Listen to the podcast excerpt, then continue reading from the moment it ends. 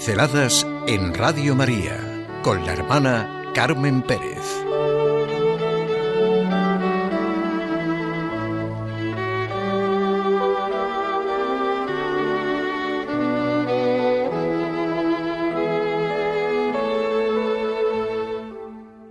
De forma viva.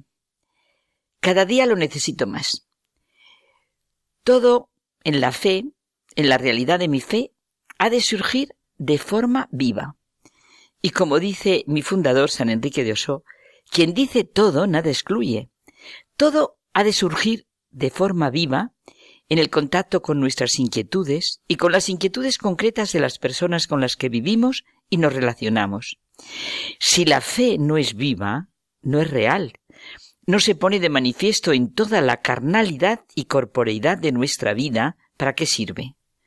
¿Se puede creer en una persona sin que lo vivamos en la vida real y concreta, sin lo que vivamos absolutamente en todas las circunstancias, sean las que sean? ¿Cuál es realmente la forma viva de nuestra fe? Y desde luego la fe es el eje de la vida humana. Nadie hace nada sin fe, ni el científico, ni el ateo, ni el mismo escéptico. La fe es la sangre de la vida. No se puede vivir sin sangre. El problema es en quién creemos, en qué creemos y cuáles son los límites y las medidas de nuestra fe.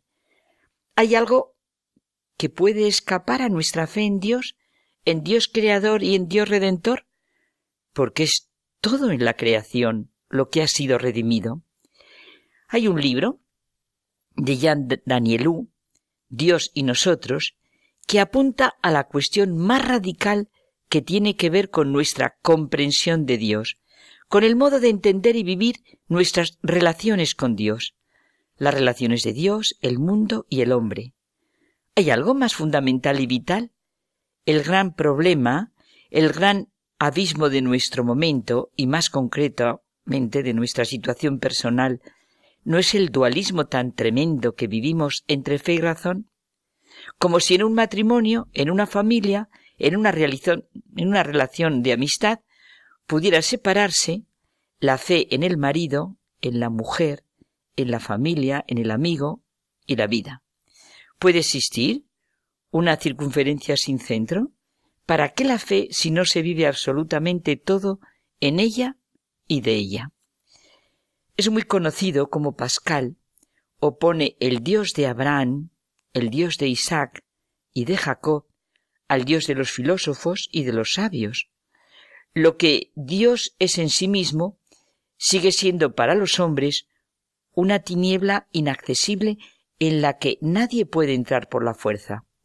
Evidentemente Dios solo puede ser conocido por la revelación que Él ha hecho de sí mismo. Aunque sea un abismo de distancia, pero ¿cuántas veces sentimos la incomprensión de los juicios de los demás sobre nuestra propia realidad. Perdón.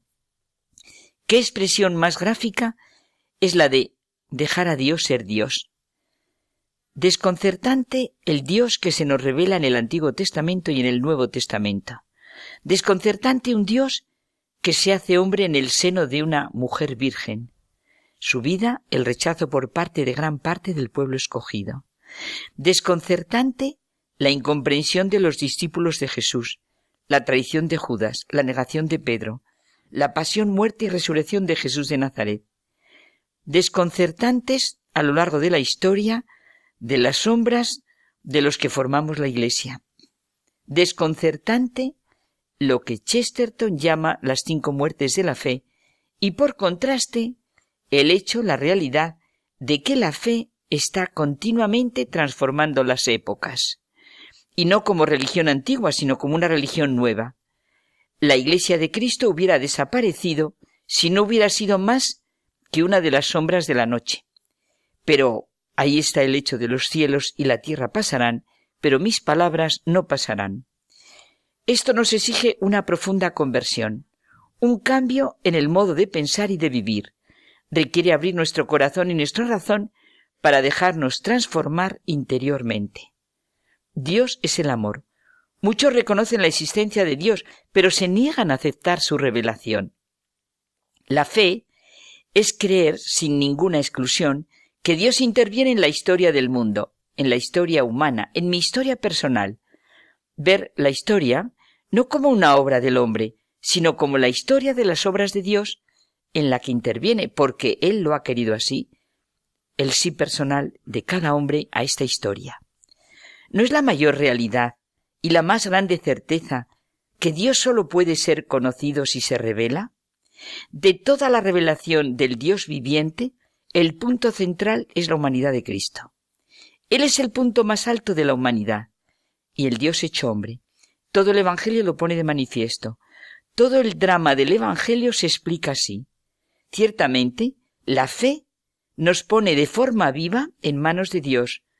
Vivo de mi dependencia y relación con Dios. Es la manera auténtica de vivir el hombre en el mundo, en todas y cada una de las situaciones más concretas, aun cuando me cuesten y desconcierten.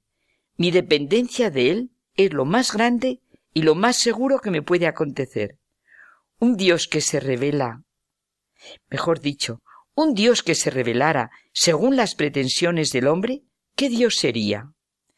La revelación de Dios me dice de manera efectiva y práctica lo que es el amor, la paz, la misericordia, la felicidad.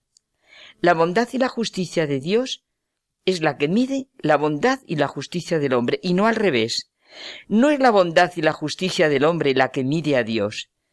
Y fe, mi fe, es la forma viva de vivir cada momento de acuerdo a la realidad de la revelación de Dios. La fe, si realmente es fe, siempre es una y total.